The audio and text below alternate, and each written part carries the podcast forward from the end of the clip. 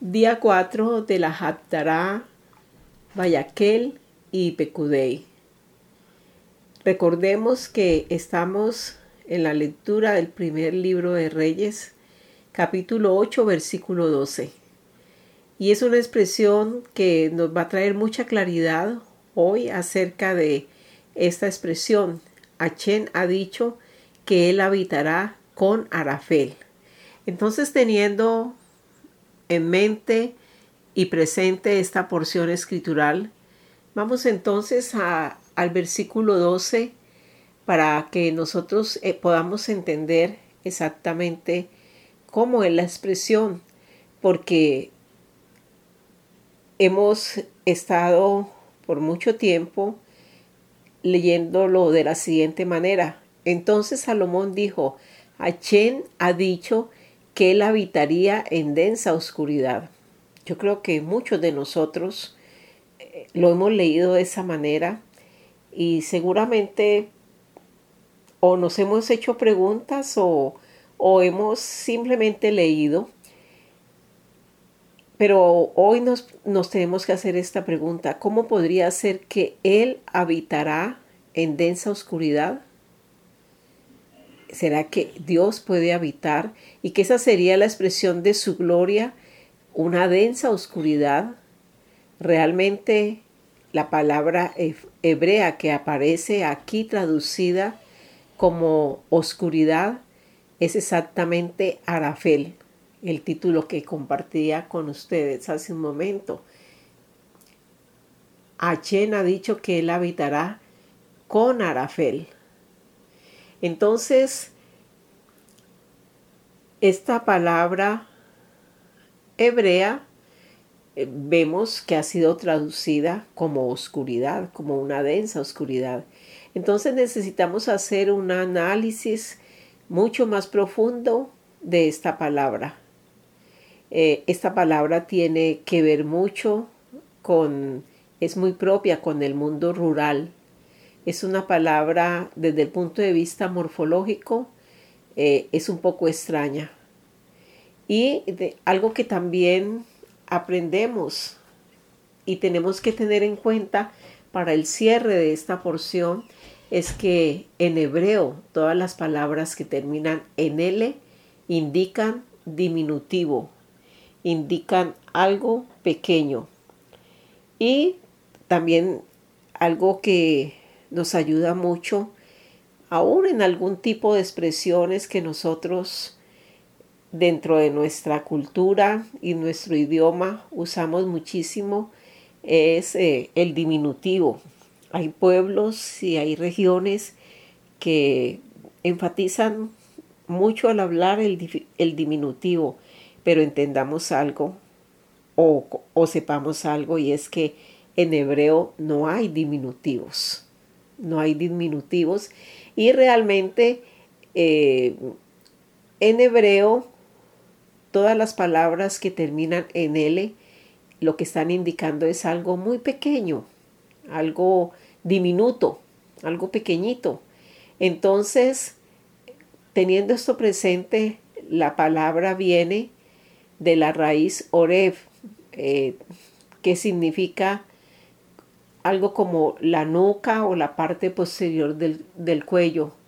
Eh, de aquí que tenga que tenga que tiene relación, por ejemplo, con la espalda, con la cerviz, cuando se habla de la, dura cerviz, el cuello, la espalda. Entonces tiene muchas conexiones. Arafel eh, tiene que ver con algo muy propio del mundo rural, pero también puede estar significando algo pequeño. También tiene que ver con esa, esa, sí, esa parte del cuello y como la nuca. O sea que entonces Achen dijo que él habitaría con Arafel.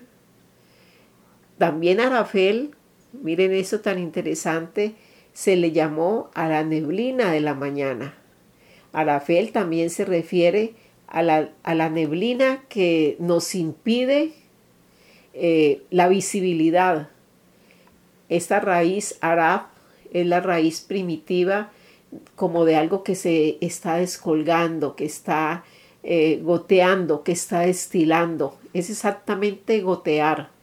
Entonces, aquí hay una figura que es llamada símil, o sea, parece que hubiera una similitud con esta palabra que hemos leído por la traducción como densa oscuridad, pero se relaciona o es, son palabras símiles eh, con algo del mundo rural, con algo pequeño, con la nuca y también con algo como la neblina que nos impide la visibilidad.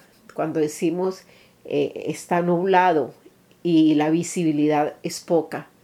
Entonces, si Dios no está, eh, no hay libertad, también ese es un planteamiento que lo se estableció al hablar de Bayaquel. Entonces, tenemos que tomar con mucha gratitud al Eterno que nos aclara lo que realmente significa esta expresión. Aquí lo que el rey Salomón está diciendo es que Achen habitaría con Arafel, no en Arafel. Allí hay que hacer una, una aclaración. Esto implica, esto lo que implica, y aquí la relación es con exactamente tener un yugo pequeño en el cuello. Eso es lo que significa. Y nosotros hemos leído una densa oscuridad. Y exactamente lo que esto implica es que vamos a tener un yugo pequeño en el cuello. Recordemos que Machía dijo, llevad mi yugo porque mi yugo es fácil y ligera mi carga. Todos estamos familiarizados con esta expresión y esa expresión está conectada a la palabra arafel. Esta palabra es una palabra em, que es como una, un plural.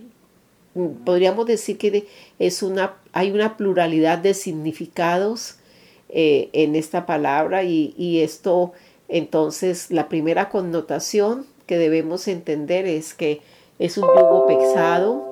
Entonces, primera connotación es un yugo pequeño, pero es un yugo. La segunda es que es la neblina.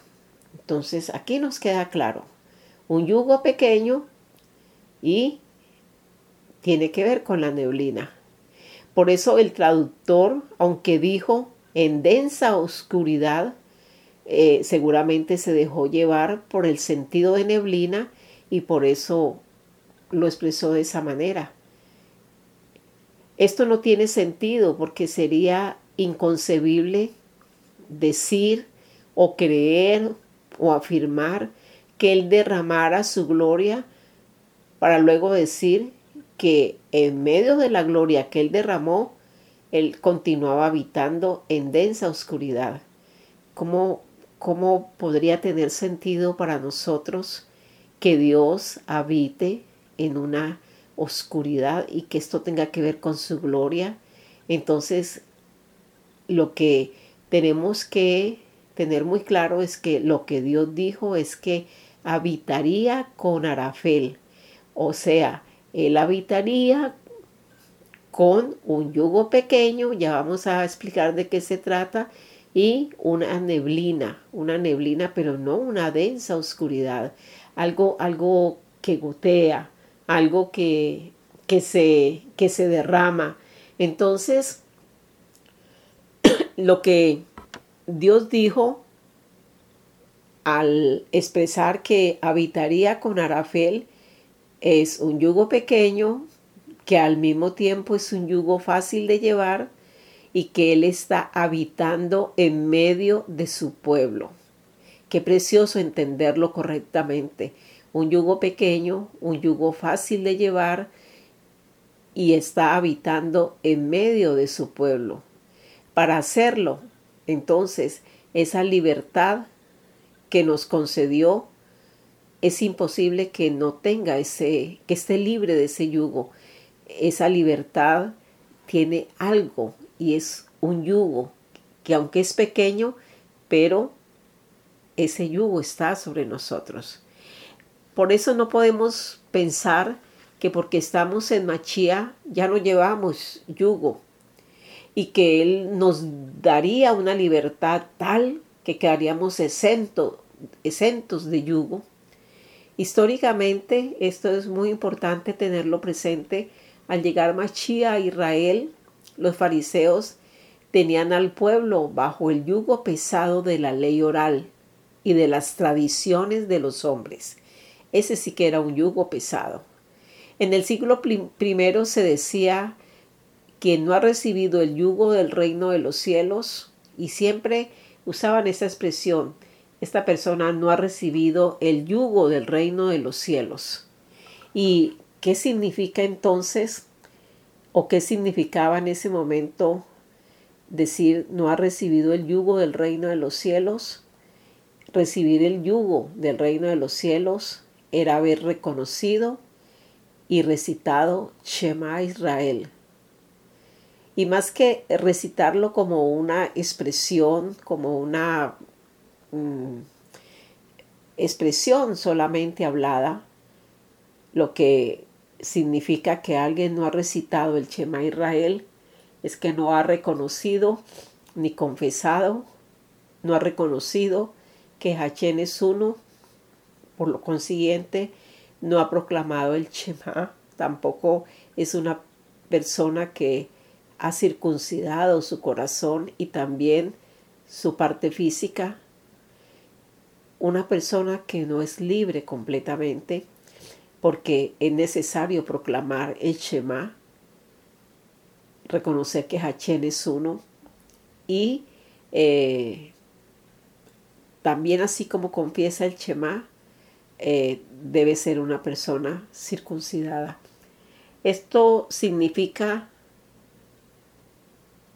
no ha confesado al Machía. El Machía es Elohim Echad y también Dios es uno. Eso es lo que significa. Es más que recitarlo, decirlo muchas veces es reconocer que Achen es uno. No, quien no ha confesado el Shema no ha confesado el reino de los cielos, porque el reino de los cielos es Machía y es uno. Recitar Shema Israel implicaba reconocer a Machía y practicar la Torá. Esto es hermoso. Cada que nosotros estamos recitando Shema Israel, eso tiene que implicar algo, no es una vana repetición. Mucha atención con esto, es reconocer a Machía y practicar la Torá. Reconocer a Machía y practicar la Torá. No uno de los dos, no es selectivo, tiene que ser los dos. Reconocer a Machía y practicar la Torá. Entonces, a esto es que se conecta esta expresión, habitaría con Arafel. La segunda implicación entonces de la palabra Arafel es esa neblina, recordemos, lo dijimos al principio, que acompañaba el descenso del maná al campo cada mañana que goteaba ese maná y ese maná de Yehoshua. Es una conexión preciosa y maravillosa si ha venido el reino de los cielos aquí y hacemos la, la aplicación de estos dos sentidos, entonces entendemos que su yugo y lo aceptamos es sobre nosotros. Aceptamos que Él es uno. Entonces, recapitulemos y reflexionemos e interioricemos esto. La palabra arafel con lo que él llenó la casa no fue de una densa oscuridad, no. Era esa neblina, ese maná que descendió y ese maná es Yehoshua y entendemos que si el reino de los cielos está aquí y está con nosotros, entonces nosotros hemos aceptado su yugo y aceptamos que Él es uno. Lo decíamos hace un momento, reconozco a Machía y practico la Torah. Para terminar esta expresión maravillosa de este día, recordemos que nadie puede decir que Yehoshua habita dentro de nosotros sin tener el yugo. Es imposible.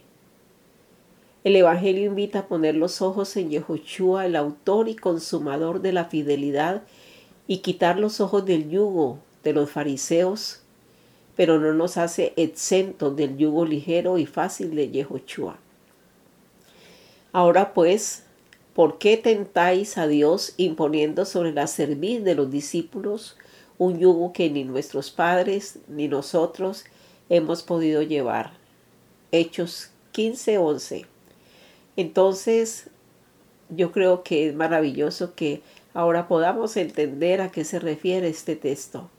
Se refiere entonces al yugo de la ley oral, al yugo de los judaizantes, pero no es el yugo pequeño y ligero de Yehoshua sobre nosotros que la Torah. Entonces la Torah es exactamente ese yugo pequeño que pesa sobre nosotros y que necesitamos entender que ese yugo de, Hamachi, de Yeshua Hamachia es el que nos libera. Si el yugo pequeño de Yehoshua Hamachia no lo hemos aceptado y no lo hemos tomado, es decir, si no hemos tomado la Torah, no hay libertad. Lo que, lo que esclaviza es el yugo, el legalismo de los fariseos doctrina de hombres, tradiciones, celebraciones, compromisos con el mundo. Eso es lo que nos hace esclavos. Pero el yugo de, Yeshua Hamachia, que es la Torah, es la que nos libera. Reflexionando, solo nos queda decirle, oh gracias, Yeshua, por tu yugo ligero sobre nosotros. 乾隆。